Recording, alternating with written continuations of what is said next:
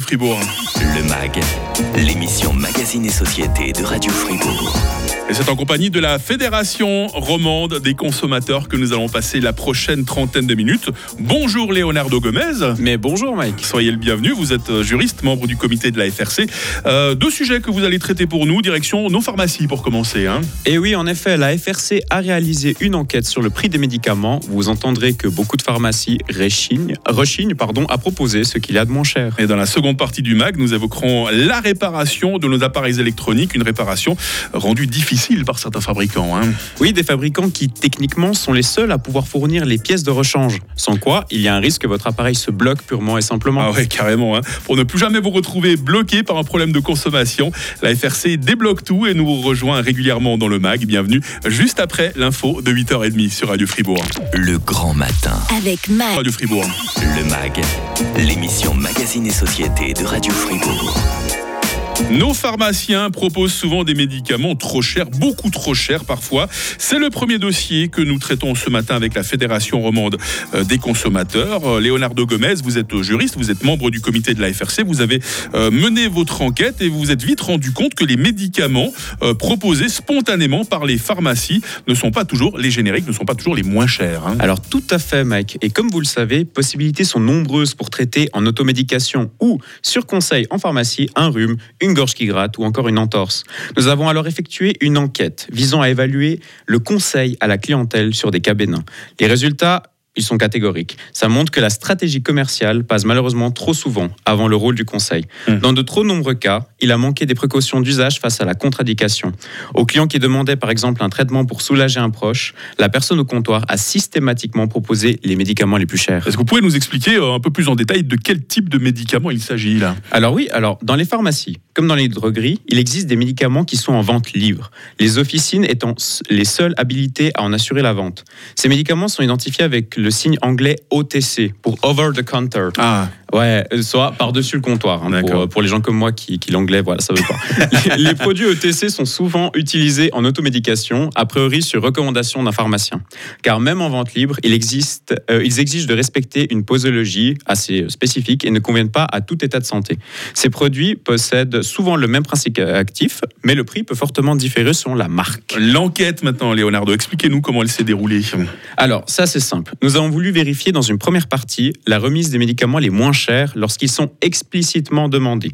Chaque, enquêteur s'est vu attribuer le produit le moins cher pour trois principes actifs retenus. Donc, à savoir le gel Efigel à 3 francs 75, les pastilles Angina MCC à 3 francs 45 et le spray nasal Rhinocédin à 3 francs 65. Nous avions préalablement vérifié, bien sûr, qu'aucune rupture de stock n'avait été annoncée pour chacun de ces traitements. Ce premier test, bah, franchement, ça s'est avéré plutôt positif, puisque la disponibilité, la disponibilité pardon, des produits demandés s'est élevée à 78%.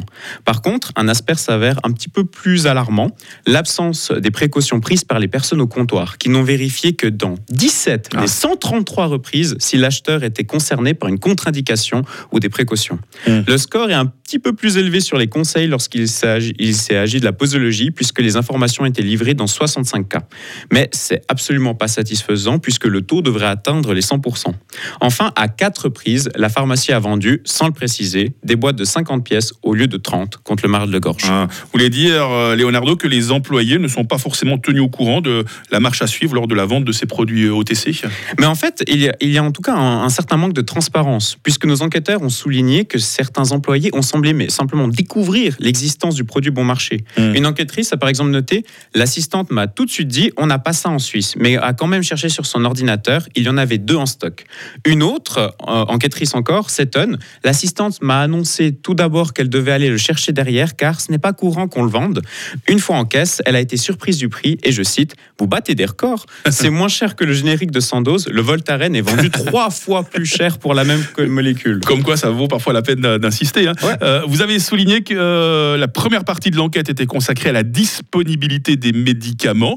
Qu'en est-il de la seconde maintenant? Alors, la seconde, c'est la plus rigolo. Elle avait pour but de déterminer quel produit était majoritairement conseillé. Hmm. Chaque enquêteur a demandé pour un proche un spray pour soulager un ébouché, des pastilles contre le mal de gorge ou un gel pour une entorse, sans préciser de marque particulière cette fois. Dans ces volets, 47 pharmacies ont été visitées. Le résultat est sans appel, le médicament le moins cher a été proposé spontanément dans 4 cas seulement. Ça veut veut dire qu'à Mm. 42 reprises sur 47, toute situation confondue, la personne au comptoir a conseillé en premier lieu les médicaments de marque les plus chers. À la Chaux-de-Faux, par exemple, dans une pharmacie Amavita, une cliente a reçu comme euh, première proposition pour traiter une entorse l'application de patch à conserver au congélateur d'une valeur de 17 francs 90, associée à une chevillère à 47 francs 90, le tout du coup pour un montant de 65 francs 80. Mhm. Lorsque cette personne a demandé s'il n'y avait pas un traitement moins cher, l'assistante lui a proposé un produit Amavita à base de euh, diclofénac pour 9 francs 90. Ah ouais. C'est un peu, euh, c'est peu par rapport au premier conseil, Ouais. mais onéreux si l'on sait qu'à dosage et à composition et indication identiques, l'Effigel 60 grammes est disponible dans cette même officine, cette même pharmacie- à 3 francs 75. C'est incroyable. La conclusion finalement de, de votre enquête, Leonardo, alors Eh ben, qu'en matière de médicaments OTC, les pharmacies euh, naviguent trop, trop souvent à leur avantage dans une zone grise où on ne sait plus vraiment, euh, on n'arrive plus trop à distinguer ce qui est nécessaire et ce qui est superflu, ce qui est de la qualité, ce qui est du marketing, ce qui est du cher et du bon marché. Ce marketing pèse sur le prix. On observe des différences importantes entre des produits comportant pourtant le même principe actif. Dans sa réponse, parce qu'on a eu une réponse, euh, Pharma Ah. Suisse a réagi en affirmant que, je cite, la réponse du personnel officinal n'est pas uniquement mercantile, elle est différenciée en fonction du patient, de la confiance euh, face à une marque, un produit, un fournisseur, ainsi qu'à la facilité d'utilisation. Fin de citation. Le fait est pourtant que les personnes au guichet n'ont que peu questionné les clients sur leurs préférences. Au contraire, dans la majorité des cas, les propositions étaient faites pour des produits situés juste derrière le comptoir, comme pour en favoriser la distribution et donc sûr. la publicité. Ouais. Méfiance donc pour les auditeurs intéressés, vous retrouverez notre enquête sur notre site www.frc.ch. on ne manquera pas de cliquer. Euh, Pas toujours facile hein, de trouver le médicament le moins cher, pas toujours facile non plus de faire réparer ces appareils électroniques, hein, surtout si vous envisagez d'aller dans un petit atelier sans passer par le circuit officiel, souvent moins cher que euh, si on achetait du neuf. Ça va être euh, notre second sujet de causerie euh, dans le MAG, toujours avec Leonardo Gomez de la FRC. Radio FR. Radio FR. Yeah. Radio Fribourg. 48 ans. Le MAG, l'émission Magazine et Société de Radio Fribourg. Toujours en compagnie de Leonardo Gomez, juriste membre du comité de la FRC. Ça va, ça va toujours bien, Leonardo? Après ces médicaments souvent trop chers dans nos pharmacies, vous avez choisi euh, de nous parler appariement. Alors attention, j'avoue que je ne connaissais pas ce mot savant avant de vous accueillir ce matin. C'est quoi l'appariement alors? Alors vous n'êtes pas le seul Mike parce que moi je le connaissais en anglais parce qu'on on appelle ça le part pairing normalement et il s'agit en vérité d'une méthode qui permet aux fabricants d'appareils électroniques de limiter la possibilité de faire réparer ces derniers par des tiers. Mhm. Hum, Très, très concrètement, de quoi on parle? La plupart des composants de nos appareils électroniques, ils possèdent tous, vous le savez, un petit numéro de série. Mhm. Certains contiennent aussi, par contre ça c'est moins connu, des micropuces qui transmettent des informations entre la pièce à laquelle ils sont associés et la carte mère de l'objet. Mhm. Prenons par exemple une batterie de téléphone. Si cette dernière détecte qu'elle n'a plus son numéro de série original à la suite d'un remplacement, le téléphone peut bloquer des fonctionnalités ou envoyer des messages d'erreur à l'utilisateur. Et ça, même si la nouvelle batterie est d'origine. Ouais, le problème est alors que le fabricant décide, en fait, finalement, quels composants ses clients sont en droit de changer sur leur propre appareil Ouais. qu'ils ont acheté, je le rappelle. Est-ce que ce phénomène est répandu, Leonardo? Il y a des filières comme ça qui sont plus touchées que d'autres? Alors, le phénomène est malheureusement de plus en plus répandu. Selon une étude de la Repair Academy, qui est spécialisée en, à la formation à la réparation, chaque modèle de téléphone en particulier contient davantage de pièces appariées. Alors que cela ne touchait euh, que certaines composantes qui tombaient rarement en panne, ma- désormais, on parle souvent de la batterie de l'écran ou même de l'appareil photo. Si en 2007, environ 5% des pièces d'un iPhone étaient indissociables du téléphone, elles étaient, 30 elles étaient de 36% en 2017 et de 45% en 2020. Ah ouais, ça, ça augmente. hein. Euh, si le consommateur essaie tout de même de réparer son téléphone euh, par lui-même, euh, quelles, quelles pourraient être les conséquences alors? Alors, s'il y a une intervention d'un acteur qui n'est pas agréé, les conséquences peuvent aller d'un simple petit message d'erreur à la suppression de certaines fonctionnalités très utilisées, par exemple, notamment la reconnaissance faciale. Les futures mises à jour du système d'exploitation présentent aussi leur lot de problèmes et de mauvaises surprises. Face à de tels chamboulements, le consommateur serait alors tenté de simplement racheter un nouveau Ah. téléphone plutôt que de le faire réparer, ce qui Mm. pose des questions écologiques comme, surtout dans cette période, de pouvoir d'achat. Ouais, euh, Quels sont euh, concrètement les avantages des fabricants à utiliser de, de telles méthodes si peu, si peu correctes hein? Bah, le, le fabricant, il va, il va souvent prétexter, alors c'est le grand, le, le grand joker finalement, Ouais. la protection de ses clients. Mais il s'agit en vérité d'une question de contrôle.